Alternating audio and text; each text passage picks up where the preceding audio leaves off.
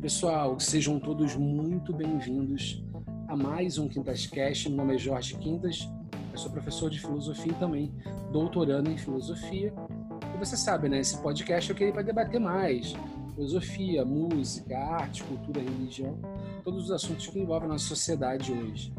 vou falar com a minha amiga Georgia Armitrano, hoje, que é doutora em filosofia pela UFRJ, né, mesma universidade que eu fiz graduação, e também ela é professora atualmente da Universidade Federal de Uberlândia, tem uma trajetória acadêmica maravilhosa e está lançando um livro chamado Querendo ou Podendo Ser Lilith, a mulher um ser outro. Um livro muito importante para pensar a mulher nos dias de hoje. E como o livro está sendo lançado agora, eu incluo também aí na descrição do episódio o link para que, para que você, o ouvinte que se interessou, quer saber mais, possa também adquirir o livro.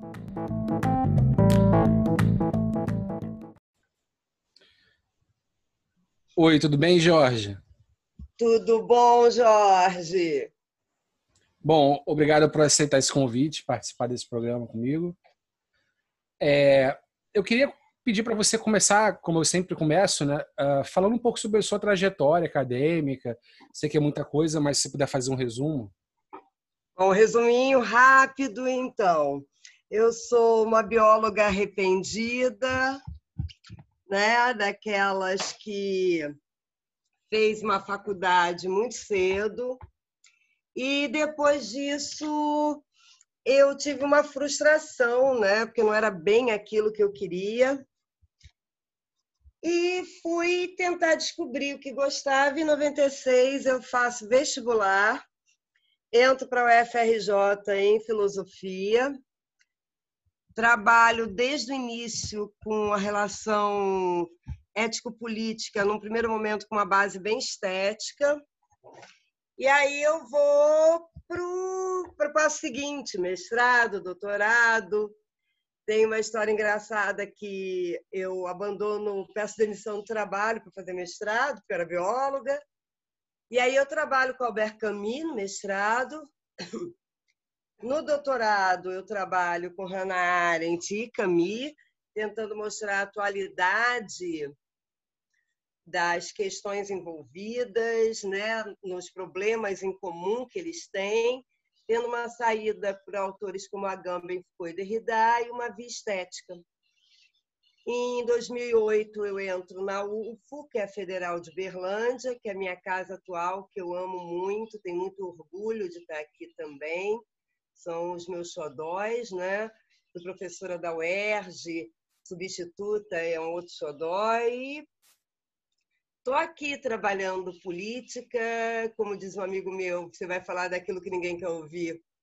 Vou falar de terrorismo, genocídio, estados de exceção, e a partir disso eu desenvolvo a questão desse outro que não cabe no conceito de homem, por isso ele é executável, ele é matável, ele é é, de todos os modos sacrificável, mesmo que não fisicamente. Nessa, nesse jogo de encontros, eu me encontro, eu acho que é por aí. Encontro essa mulher brasileira, é, mãe, mãe de dois filhos, hoje filha de um pai branco, de origem italiana e portuguesa, uma mãe negra, e estamos aqui. Eu acho que essa sou eu. Se eu pudesse resumir em poucas palavras, que já foi um montão, né, Jorge? Muito bom, muito bom.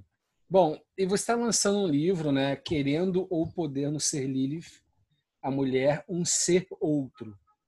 E você desenvolveu nessa reflexão uh, mais especificamente sobre a mulher. Você pode fazer assim um resumo do seu objetivo nesse nesse livro? É, eu gosto de contar de onde nasce a história desse livro para poder entender, né? Em 2013, o Facebook fez a censura da bunda da, da Simone de Beauvoir numa fotografia. E aí ah, um, bando de gente, um bando de gente começou a postar várias fotos de grandes fotógrafos, pinturas clássicas de nu, tentando mostrar ao Facebook que aquilo é arte, aquilo não é erotismo no sentido é, pejorativo que as pessoas tendem a usar, aquilo não é pornografia. E é muito interessante que eu sou convidada para um grupo fechado de literatura erótica, eu e minhas amigas. Um grupo muito legal, que eu tenho amigos desse grupo até hoje. O grupo não existe mais. E aí a gente começou a brincar, a gente podia fazer um evento sobre erotismo. E nós fizemos, tanto que estamos na quarta edição nesse momento do evento, online pela primeira vez, claro. E fizemos, e ali eu começo a desenvolver um trabalho que era um trabalho que já vivia em mim sobre a mulher e o corpo. 2014 esse evento sai, eu apresento na UNPOF e se torna um braço muito potente da minha pesquisa. E acabou se tornando um trabalho que eu chamo de arqueogenealógico, né? né, com o pé fincado tanto no Foucault, e eu vou nas origens, tentar descobrir esses discursos que permeiam a nossa existência por mais de 5 mil anos. Eu trajeto, né, transito né, por Pandora, Eva, e Lilith sempre me seduziu. Essa primeira mulher que fala assim: aqui, ó, não quero ficar com vocês, vocês não me querem, tá? Tchau e, uh, como uma primeira feminista da história. E eu faço esse passeio por Medeia, faço escolhas, eu sempre me posiciono no livro, trabalho com neurosexismo, com a Cordélia Fine, e eu vou a Tereza, uh, eu estou com Tereza Dávila na cabeça, eu tenho que escrever alguma coisa para ela, porque eu não escrevi. Com Heloísa de Abelardo, que era uma, um encantamento quase que pueril da minha juventude pré-filosófica, passeio por Olimpo de Gouges, chego na brasilidade, tentando resgatar os mitos africanos sobre a mulher, que, ao contrário dos mitos ocidentais, tem a mulher com um valor positivo e não como está lá na teogonia, nós não somos um mal aos homens que comem pão eu acho que é uma obra nesse sentido que sou muito eu. Eu acho que eu nunca me joguei tanto pessoalmente num texto como esse. Sei lá se respondi. Interessante que você falou essa coisa de se jogar pessoalmente, né? A própria Simone de Beauvoir, no início do segundo sexo, ela fala que o fato dela ser uma mulher não é irrelevante para o livro. Quer dizer, é, talvez a gente possa ter obras de filosofia, vamos supor, sei lá, a política de Aristóteles. Tá, o Aristóteles ele estava na polis grega, ele é um ser político. Mas é, essa relação entre ele e política é mais indireta. Agora, uma mulher que sofre a opressão, que sofre toda essa essa essa trajetória que a mulher teve, escrevendo sobre a mulher, é, é, é, acho que necessariamente é uma obra que se desdobra de uma subjetividade também. O que você acha disso, assim, é, desse aspecto? É, com certeza. Eu, eu digo que eu passo boa parte do texto, e principalmente na minha, na minha apresentação, em que eu digo aqui quem escreve é uma mulher. É uma mulher, inclusive, privilegiada.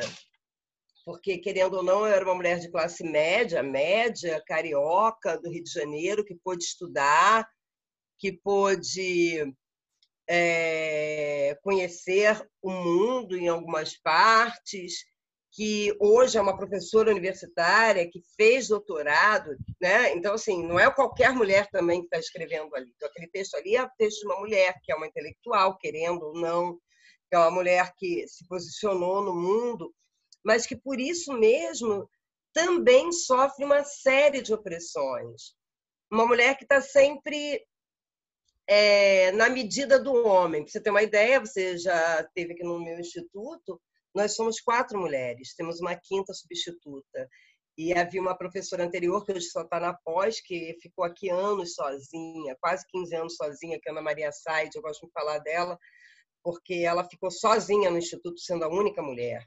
Então, no instituto, com quase 30 professores, só quatro mulheres, eu acho que isso é muito representativo, até do lugar onde eu estou. Sabe? muito, muito, muito representativo. E essa questão da Lilith, é... como é que você pode explicar, assim, talvez para o ouvinte, nesse momento que não, não conhece muito essa história, toda essa simbologia semiótica da Lilith, assim? Então, o que, que acontece?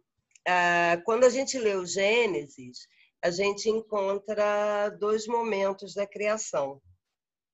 Quando a gente vai no hebraico, num primeiro momento, a gente lê, e Deus criou homem, mulher, criou todas as coisas lá, e depois você tem o Gênesis 2, onde ele cria Adão.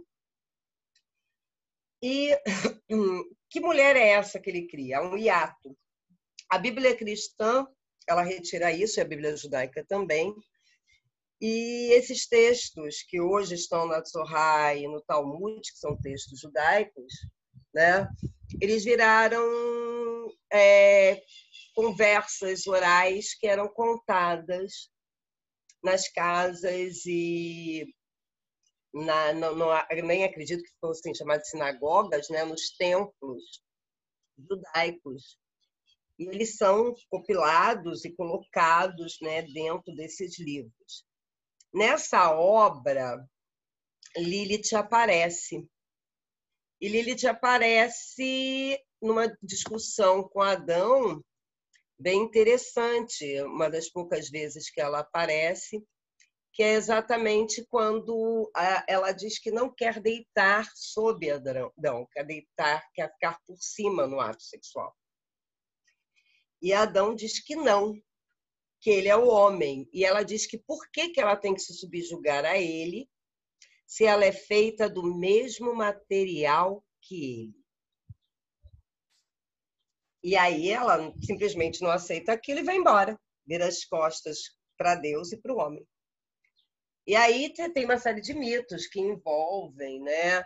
Tem uma Lilith na Mesopotâmia, ela vira, em alguns lugares ela é dita que ela é a serpente, então diz que ela vai casar com um demônio e assim sucessivamente. Mas na verdade, é, Lilith é uma insurgente. Lilith é aquela que diz assim: não, por que se eu sou igual a você? Por que, que a gente não pode trocar de posição? Por que, que você, eu tenho que me submeter a um discurso em que eu sou inferior se eu sou da mesma matéria? E aí cria-se Eva, né? Da costela de Adão. Essa Eva pertence ao corpo de Adão. É interessante é, eu fiz um trabalho muito sério de levantamento bíblico. Em momento algum é dito a Eva que ela não pode comer da árvore do conhecimento, né? E quando a serpente a faz levar a fruta, Adão come. E a grande penalizada é Eva e todas as descendentes de Eva. Então, Lilith se torna, para mim, e acho que para muitas, principalmente hoje, o pessoal que trabalha muito com Wicca, ou essas bruxas mais contemporâneas, né? É, ela é a deusa lua, mas não porque é escuridão, mas porque ela nas sombras ilumina. Eu, eu gosto dessa metáfora, sabe? Lembra um pouco também Lúcifer, né? É o portador da luz, e que também é... teve um papel de rebeldia diante de Deus, né? O, é, tem, a, paraíso, tem um Paraíso Perdido, né? Que é a obra que é, talvez tenha mudado um pouco o modo como Lúcifer é encarado, né? A partir do Paraíso Perdido ele foi colocado de uma forma mais positiva, como um rebelde, como alguém que porque é, mostrando que o próprio conceito de Deus é um pouco opressor, né? Sim, Porque esse Deus existe. Judaico. É, é, no Antigo Testamento, né? O que, que você pode é. diante dele, né? Ele é um grande opressor, né? Então, acho, você acha que dá para comparar é, com, com, esse, com a figura de Lúcifer também? Eu, eu, nesse sentido que você fala, sim. Mas, por outro, a, o, o homem, mesmo quando ele, ele, se, ele se joga né, no ideário de Lúcifer, ele tem menos punições. É muito interessante isso, porque Lúcifer é rei, mesmo punido. A mulher não. Então é uma é, relação discursiva muito forte. Como é que esse discurso, não é? Ele aparece para a gente. Como é que ele ele foi construído de uma maneira, até o próprio apagamento da, da Lilith bíblica, né? É, ela tem que ser resgatada em outras obras, é algo interessante. Como ela é colocada como a esposa do demônio, aquela que vai seduzir os homens, que vai fazer com que os homens pequem. Quando, na verdade, em algumas culturas, essa Lilith é aquela que protege as mulheres da violência. É aquela que faz com que as mulheres se rebelem e busquem o seu lugar. Então, eu acho que a, a, a Lilith é um pouco isso. E, e eu sou aquela que leu Camus, o homem revoltado. E a despeito da palavra homem aqui, no meu livro eu uso o homem, o H, entre aspas, simples. É... Quem é o rebelde? É aquele que diz não. Não afirmativo à sua existência. Então, Lilith, para mim, é essa afirmação. E eu é resgato a Lilith que... brasileira. Eu resgato a Lilith brasileira. Minha Lilith brasileira, ela tem uma diferença. A gente vai chegar lá, mas é, só para ilustrar teu argumento, tem aquela, tem aquela, frase do próprio John Milton, né? É melhor reinar no inferno do que servir no céu. O, o, o Lúcifer ele acaba virando um rei também, né? No inferno. É. Né? E sobre essa questão da revolta do Camus, né? Eu entrevistei há pouco tempo o Alexandre, Marques Cabral, né, meu orientador do doutorado, e ele também estava falando sobre essa coisa da importância da revolta, entendeu? Eu perguntei para ele o que, que ele acha assim que poderia ajudar a melhorar o mundo. Ele falou a revolta, entendeu?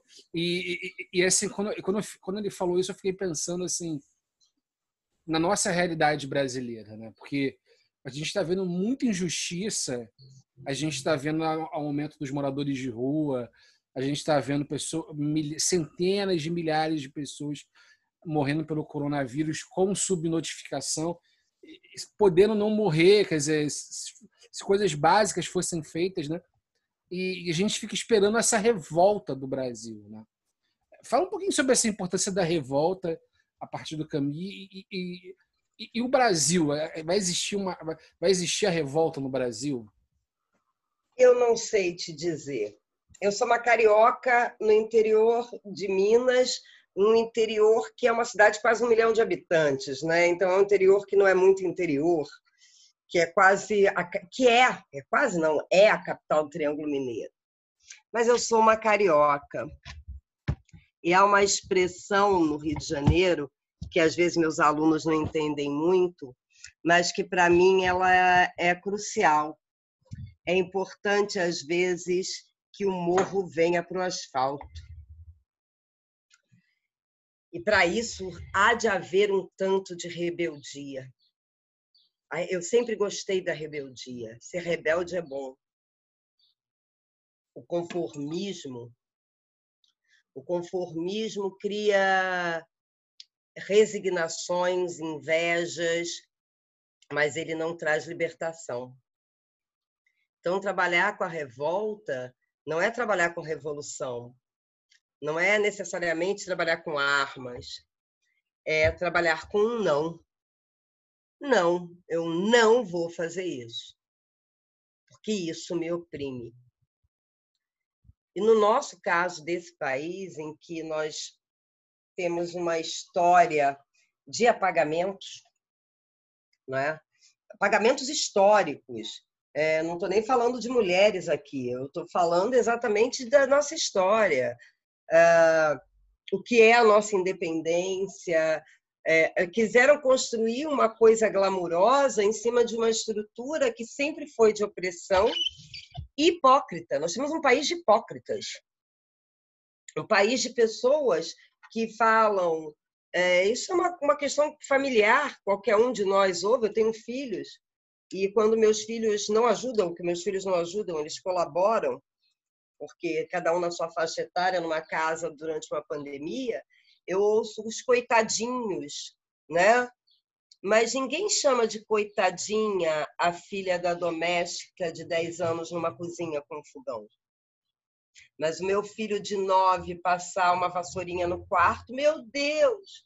Então, nós somos um, um país de hipócritas, de gente sem vergonha mesmo, se você quer que eu lhe diga. Gente ruim. Gente que se mascara em religiões, em padrões de conduta, é, normalmente tem uma expressão, pode falar um pouco pesado alguma coisa, que é macaco olha o teu rabo antes de olhar o do outro, que está sempre olhando para o do outro, mas o dele está bem mal lavado. Mas ele gosta de esconder com a folha de bananeira.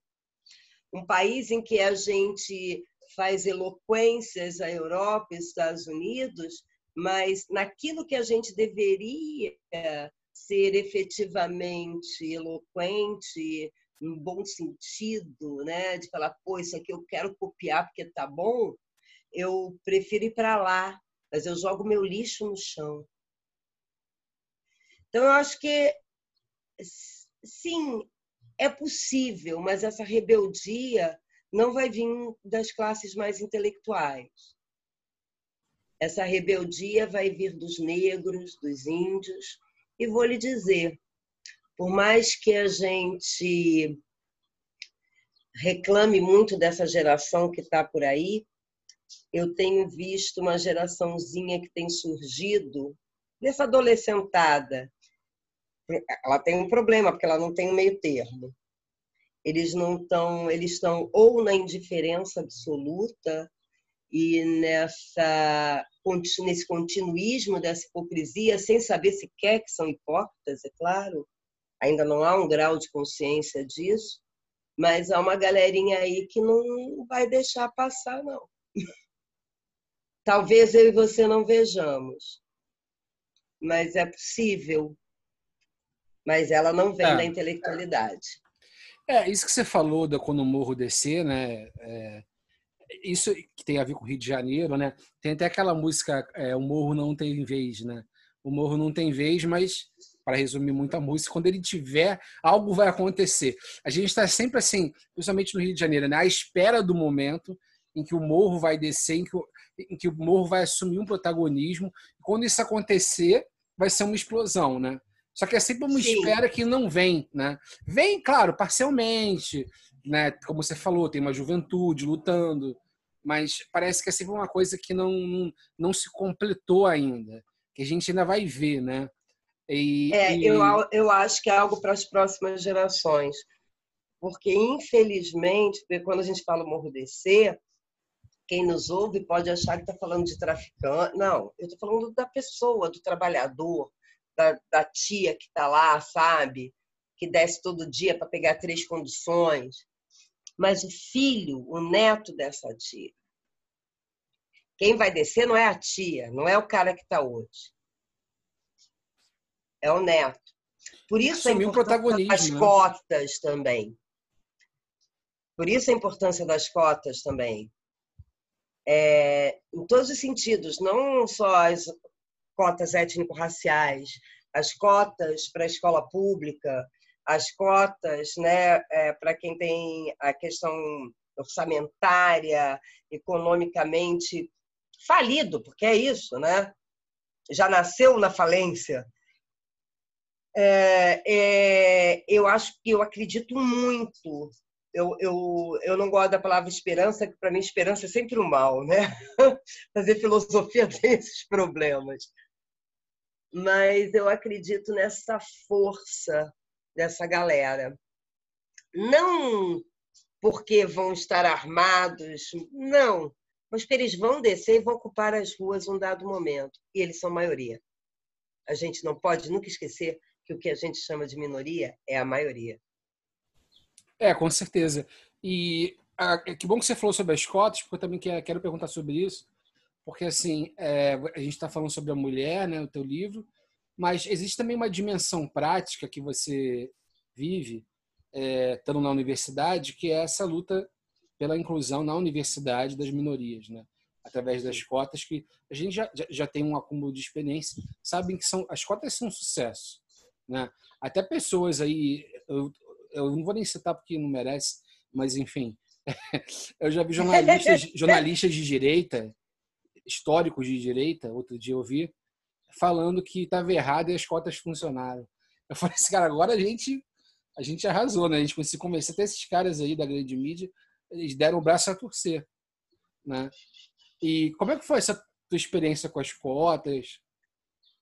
Eu tenho uma experiência muito boa e eu gosto sempre de falar. É, são duas coisas que eu gosto de falar. É tanto a minha negritude, porque eu me sinto negra, sou uma parda clara, mas, né? Dentro dessa dessa instância, uma negra, uma negra privilegiada, óbvio que não iria precisar das cotas porque tive privilégio. Mas é, quanto ao meu feminismo, a gente não nasce nem feminista nem antirracista, porque a gente é formado no racismo. E eu aprendi muito, porque eu dei aula para a primeira turma de cotistas da UERJ. Eu estava no meu segundo ano de mestrado e eu passei para substituta. Então, no Rio de Janeiro eu tenho duas casas. A, a, grande casa que fez 100 anos agora, que é a minha casa de origem, a minha família vem de lá, vamos dizer assim, né? A casa que eu escolhi para criar a minha família, que é a Federal de Berlândia, e a UERJ, que sempre me acolheu e me acolhe toda vez que eu vou. E eu sou do NEABRE, do Núcleo de Estudos Afro-Brasileiros aqui da UF. Eu trabalho junto ao NEAB.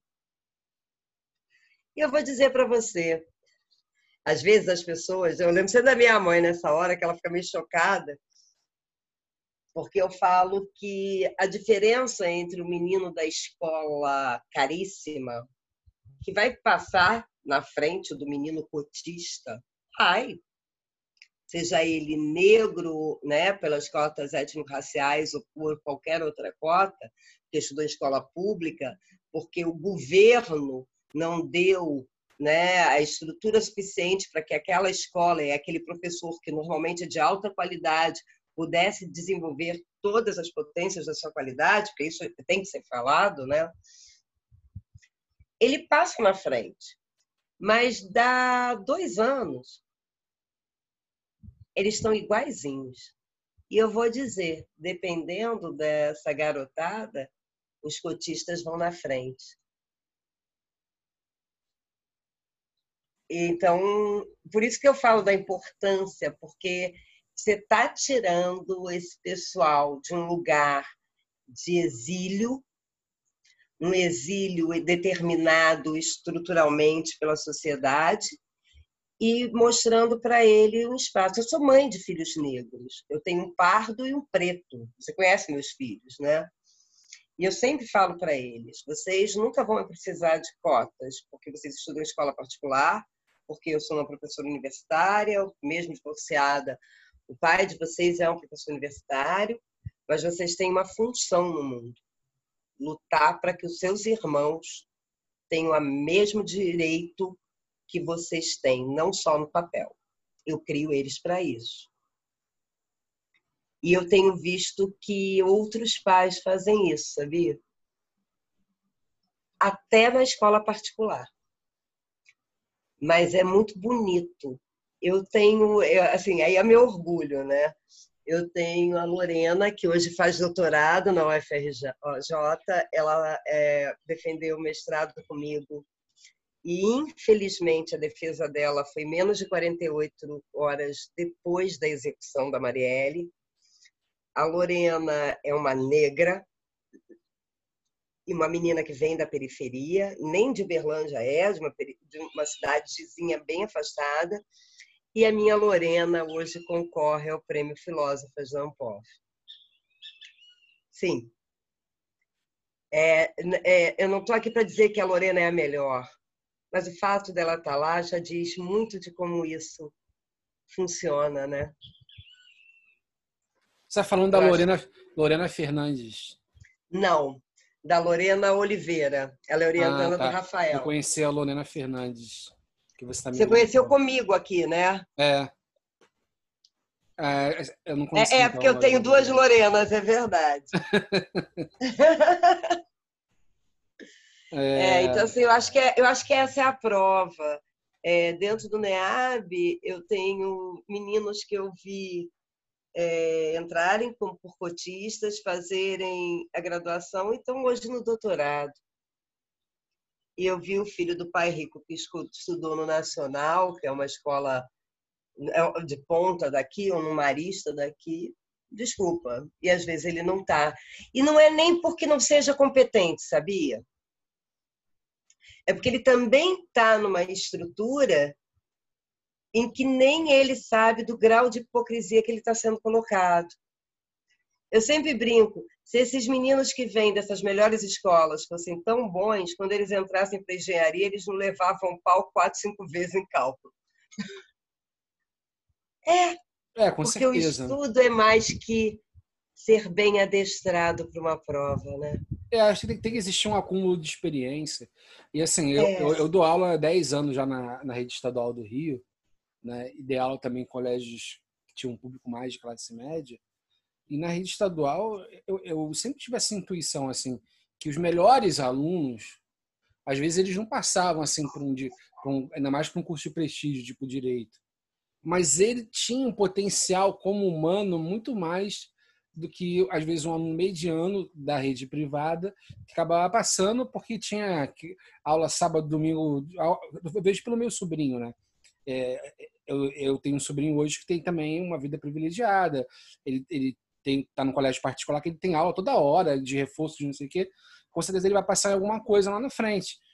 Mas é, esse aluno de escola pública, que às vezes é um dos melhores da escola pública, às vezes não, não tem essa manha, não fica fazendo resolução de provas, acaba não passando. E tem um potencial humano, é, quando acaba passando, e as cotas mostraram isso, permitiram que muitos passassem, e eles acabam se superando né, na universidade. E, e como o, o, o, aluno, às vezes, cotista, também eu percebo isso, valoriza a universidade. Né?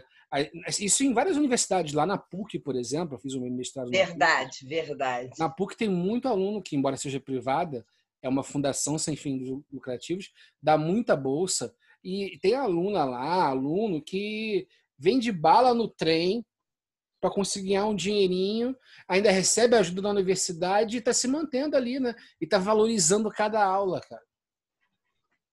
Agora a gente tem que se preocupar com uma cota que é, nós estamos em campanha para reitor aqui. E eu tenho pedido isso há um tempo e agora, como eu estou na direção do instituto, eu virei diretora, né, Jota? Eu estou sobrecarregada. E ganhei a pandemia, entrei na direção, ganhei a pandemia. E, mas é uma cota que a gente não, não percebe que não tem, que é a cota para trans. Uma vez a Diana, que é uma aluna trans do IFIX, ela perguntou quantos amigos trans você tem? E assim, de convívio eu só tenho duas. Uma, inclusive, é uma grande geógrafa aqui, uma mulher, assim, a Sayonara maravilhosa. E eu só conheço elas duas. Mas eu não só conheço elas duas porque. É, ah, porque não tem. Não, é porque simplesmente essas pessoas não podem, não lhes é permitido entrar no meu meio. Então eu vou no restaurante, elas não estão lá. Eu vou no shopping, elas não estão lá. Eu vou na pracinha, elas não estão lá. Como é que eu vou conhecê-las, né? Então, eu acho que hoje a gente tem que se preocupar com essa inclusão também. Que é, é como você falou, a gente está perdendo em potencial humano. E o que eu vejo do ensino médio, não fundamental, fundamental não necessariamente, mas o médio, numa grande porcentagem, eles se tornaram é, lugares de adestramento de adolescentes para fazer prova de Enem, vestibular e essas pessoas passam se achando às vezes melhores do que são. Mas tem uma coisa também legal. Com a entrada do cotista, o cara da classe média, da classe alta, é claro que não são todos, eu não sou utópica, as maritacas aqui cantando, né? É... Mas eles começam a fazer um olhar diferente. E isso é importante. Por isso que também, quando a gente olha para as cotas, a gente tem que olhar que percentual é esse que está entrando na medicina, no direito. na engenharia, na psicologia, na odontologia, e por uma razão muito específica. Porque essa, esse pessoal tam, ainda está alijado. Eu queria muito estar viva para ver as cotas acabarem. A gente não tem que ter essa conversa, sabe? Quem sabe, né? Se bem Mas... que o futuro, o futuro cada vez parece mais sombrio, né? Tem uma amiga minha que eu sempre converso com ela e no final eu fico assim para ela, cara, acho que o futuro vai ser Mad Max. Espero cara, que não. mas olha, tá, se não for Mad Max, é conto de Aya. das tá duas, por aí. É, nós estamos tendo. É, é, e não é assim, eu, tenho, eu sempre brinco, falo, quem dera que o problema fosse o Brasil, a gente está vivendo isso internacionalmente, né? A gente tem uma estrutura teocrática e é uma ilusão, porque as pessoas falam assim: ah, você fala de teologia política. Eu falo, meu querido, a política nasce como teologia, né? a política moderna. O que é o Leviatã? O que é quando eu vou pegar as bases de Baudin, quando a gente vai ler Carl Schmitt, que tem um texto maravilhoso sobre teologia política. Então, assim, nós estamos vivendo uma relação teocrática é, que a gente tem que barrar. E isso não quer dizer sobre fé, não quer dizer sobre religiosidade, mas Estado não é lugar de oração. Vou pensar, vou, bom, vou começar as perguntas rápidas. São perguntas que causam impacto, hein? Assim, se prepara. Número então, um. estou preparada, estou sentada. Ó, se você soubesse que vai morrer daqui a um ano, de maneira repentina, o que, que você mudaria na sua vida? Nada. Talvez trabalhasse menos para curtir bem mais os meus filhos. Se você pudesse escolher qualquer pessoa do mundo para jantar e trocar uma ideia, quem você convidaria? Da história da humanidade, uma pessoa da história, e uma pessoa também da atualidade, duas pessoas no total. Atualidade, vamos compreender que está vivo hoje. Não, entendi. é, da história, eu gostaria de conhecer a Mary Wollstonecraft, a mãe da Mary Shelley, a primeira feminista a escrever um tratado de ética. Bacana. E atualidade? Atualidade quem eu sentaria para conversar com a da atualidade? Tem tanta gente legal por aí, né? Mas eu ia querer conversar com a Merkel. Queria saber qual é a dela. Interessante. Interessante. Escolhi mulheres, mas não foi proposital, não. Eu acho que um bom jantar também seria, sabe com quem? Com a Preta Gil, né? Ela parece muito divertida. Ah, não, a Preta Gil é maravilhosa. Mas é que eu queria entender aquela a, a, essa nova dama de ferro. eu fico, ela é uma mulher que me, me deixa muito curiosa. Você sabe que essa pergunta eu fiz para meus alunos, né? O que você acha que eles falaram da história e da atualidade? Não tenho ideia. Da história foi Jesus, que já era esperada, né? É. Pela potência da religião aí. E da atualidade, Cristiano Ronaldo. acho que meu filho ia querer conversar com Cristiano Ronaldo. Mas sabe alguém que eu acho que eu gostaria muito de conversar? Com sentar e sair um jantar, uma mãe de santo, um pai de santo, brasileiro. É interessante que, que você também falou da, dessa questão da, da pombagira, né? Uhum. Também, ela também tem uma importância no teu livro. Tem, muito forte. Fala, fala um pouquinho sim. mais sobre isso. Eu sou brasileira. É, eu digo no meu livro que eu tenho cicatrizes. E a cicatriz que se apresenta é europeia. Claro, porque é a minha formação acadêmica, é o modo como eu me comporto, mas eu tenho a cicatriz indígena, que me sobrou a comida e algumas palavras, e a africana. E eu vou resgatar os mitos. E a religião autêntica brasileira, na brasilidade que me conforma, né? dessa Europa, África e uh, indígenas é a Umbanda, que nasce em Niterói nos anos 10, por aí, né? não sei se é 1910, 1918. E nós temos a pombagira, ela só a gente tem a pombagira, gente. Tem nada mais libertador do que aquela mulher que bebe, fuma, anda na noite, faz o que quer, ainda gargalha na tua cara. Se há uma Lilith brasileira, o arquétipo dela seria a pombagira.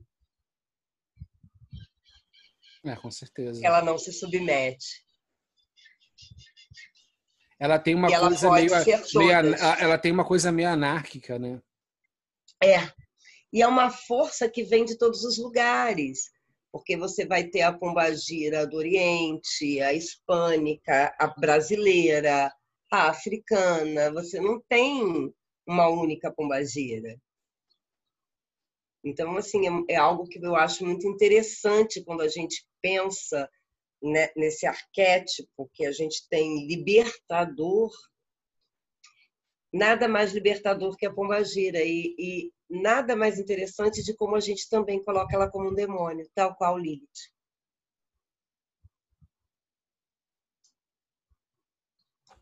É, com certeza. É. Ah, questão número 3. O que, que leva uma pessoa a cometer um crime para você? Crime doloso ou crime culposo? Um, assim, um, um, crime forte, matar alguém. O que, que leva uma pessoa a cometer uma maldade? assim? É por isso que eu perguntei se ele era doloso ou culposo. No caso do dolo, eu acho que é mau caratismo mesmo. é, porque é, é, diferente de uma guerra, pior que seja, por mais errado que eu ache, é diferente de um crime de forte emoção. É, eu, eu, eu sou radicalmente contra a pena de morte. Eu não sou uma pessoa violenta, apesar de ser uma pessoa muito enfática, mas eu não sei se fizessem algo de mal a um filho, se eu não seria capaz de matar um, você está entendendo? Mas aí é, é uma relação de forte emoção. Mas quando alguém faz, tem um ato premeditado, um ato, uh, mesmo que não premeditado, mas como de uma violência constante, alguém que leva ao assassinato, à morte dessa pessoa, eu chamo de mau caráter. Eu não, não acho que essas pessoas têm um caráter bom. Ok. Eu não é... vou dizer a palavra que eu pensei, porque você vai ao ar. e qual o principal problema do mundo atualmente? Claro, tirando o coronavírus, essas coisas. O que se considera assim, o principal problema do mundo? Achar que o mercado é mais importante do que as vidas. É o famoso pessoal que quer salvar a economia, né? É, e, e isso está introjetado de tal maneira que as pessoas não entenderam que o governo trabalha para a gente. Já que querem a ordem do patrão, é a gente que é o patrão. E que vidas importam muito mais. Então, vidas têm que ser alimentadas, vidas têm que ter casa, até para que esse maldito mercado que a gente não sabe o que é funcione, eu preciso de vidas, elas têm que estar em prioridade. Eu acho que isso é o que há de mais errado no mundo. Teve uma, uma celebridade aí da, da internet que, que há pouco tempo falou, né? Fez uma festa, festa do Covid, né? A minha sobrinha que fala isso. Minha sobrinha que Não, assim, mas é, é chamado COVID, mesmo festa, do, do COVID, COVID, é o nome. É, não, mas eu sabia, ela que me, que me ensinou. Aí essa celebridade da internet, ela, ela falou uma frase que, que, que marcou as, as, essa parte dessa geração, né, que não tem responsabilidade, que é foda-se a vida. Né? Essa frase foi muito impactante, né? Pois é, se foda-se a vida dela, beleza, ela tem direito sobre o seu corpo, sobre a sua vida. Não acho que resolva. O problema é foda-se a vida do outro. É. Falta alteridade, né? É, nós habitamos esse mundo juntos, né? É, falta alteridade. A frase do Levinais, acolher a face do outro. Naquela outridade radical. É, com certeza. E o que, que poderia tornar o mundo um lugar melhor? Eu imaginei morrer um montão de gente.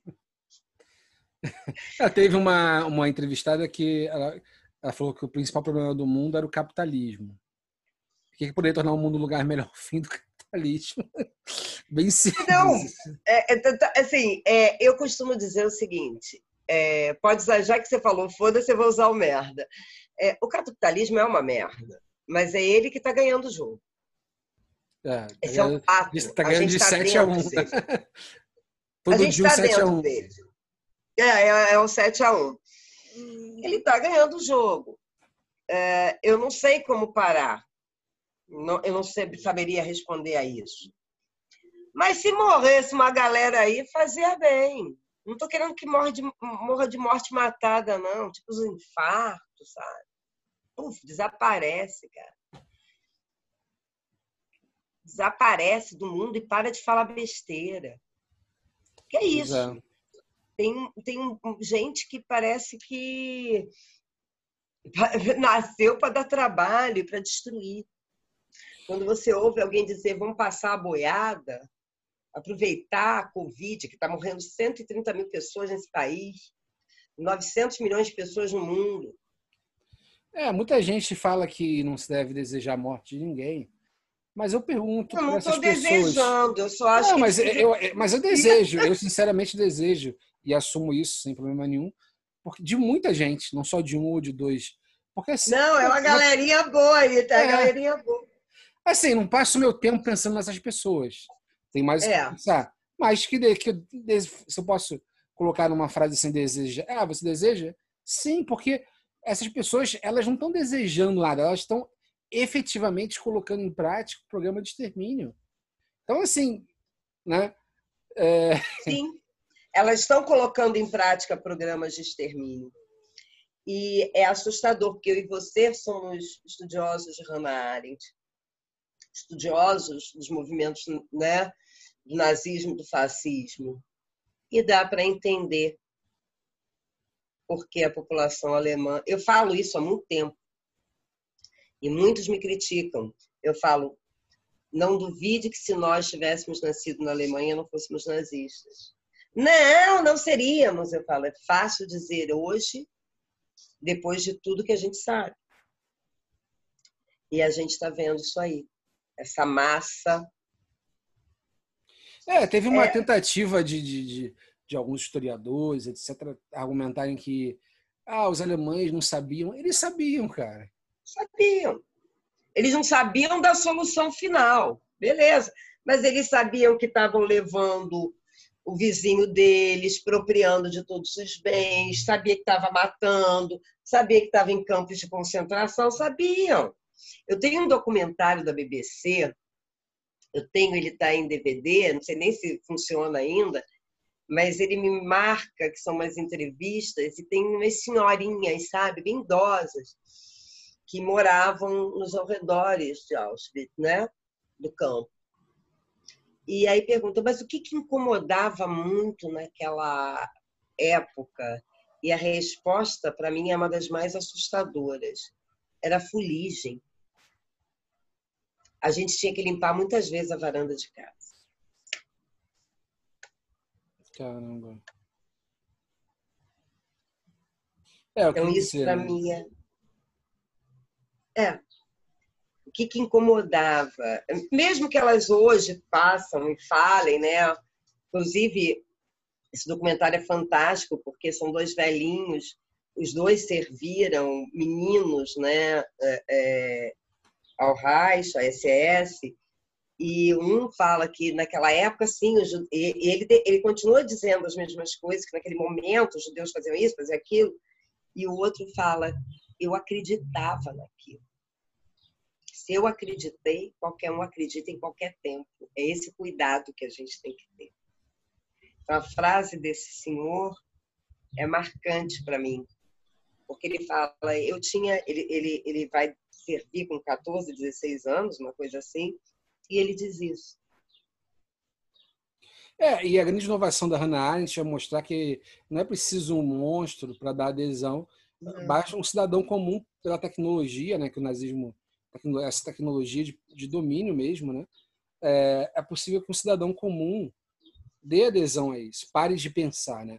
E quando, e quando eu fico lembrando, por exemplo, é, tem um amigo meu que veio falar para mim outro dia que ele saiu do grupo do condomínio dele porque as pessoas estavam debatendo a pandemia e elas falavam coisas do tipo assim: ah, se morrer velhinho, e daí, cara? Velhinho já viveu muito e morrer mesmo.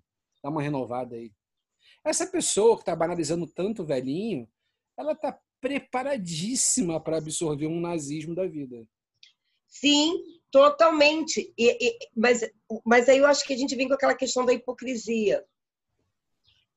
Porque essas pessoas no, no, no condomínio, elas sabem ao fim que é errado.